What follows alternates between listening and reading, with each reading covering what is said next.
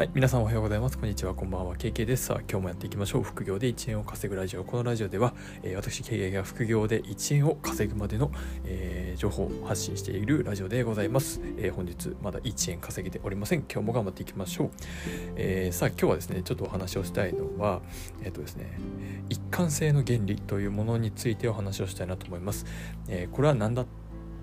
っていう方もね、まあ、多いんじゃないかなと思うんですけど具体的に話していきます、まあ、最初から結論から言いますとですねえー、こういったラジオとかあとはツイッターとかもそうだと思うんですけど、えっとまあ、ブログとかもそうですね、えー、まずは相手が知りたいことを先に書くあるいは話してから自分の言いたいことを伝えるっていうものです。これが一貫性の原理と言います、えー、具体的にどういうことかって言いますと、え例えばですね例えばツイッターの、えー、フォロワー数を増やしたいみたいなお話をした時にですね、えー、例えばこういった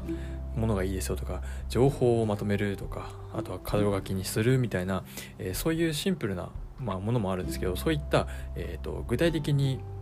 行動に結びつけやすいもの、えー、要はコツみたいなものですね。そういったものを先に書く。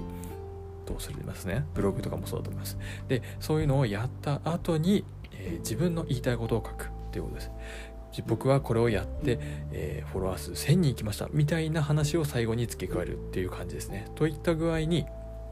えー、まず相手が知りたいことまず受け手ですね情報の受け手リサーチ探している方に対して、えー、何が何の情報が欲しいのかっていうのをまず考えてでそちらを先にイメージをするして、えー、提示していくと。でそれをするとどうなるかっていうと、えー、そのツイートを見たあるいはブログを見た流れで最後まで見てしまうっていうその流れですね。一貫性の原理。これが一貫性の原理と言います。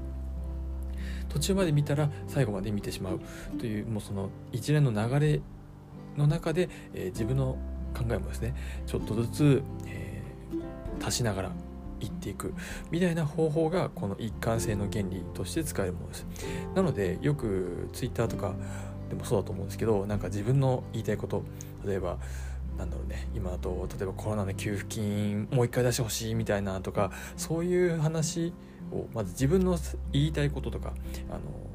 話したいことみたいなのを先に書くとか言うのではなく発信するのではなく、えー、コロナの給付金前回はこういう形でやりましたね、えー、今回今ここの国会ではこういう話になってます。で国民はですね今こういう意見がたくさんあります。やっぱり欲しいですね。みたいな話し方要はその今出ている情報を先に提示する。コロナの給付金の話どうなってんだろうなっていうところから、えー、自分がの意見とかもですねあのやっていく発信していくこの方法が自分の Twitter を見てもらうブログを見てもらうあるいはラジオを聴いてもらうっていうところにつながるんじゃないかなと思っております。えー、というわけでですね今日は、えー、一貫性の原理というテーマでお話をさせていただきました。まず相手が知りたいことを先に伝える。そこから最後に自分の考えを持ってくるそうすることによって、えー、最初に情報を受けた相手はですね、えー、その話をまあ、そのツイートとかブログを見た流れで最後まで、えー、見て自分の考えも伝えられますよっていう話をさせていただきました。是非参考にしていただければなと思います。さあ、というわけで、えー、今日はこの辺りにしたいと思います。本日も最後までお聴きいただきありがとうございました。また明日このラジオでお会いしましょう。バイバイ。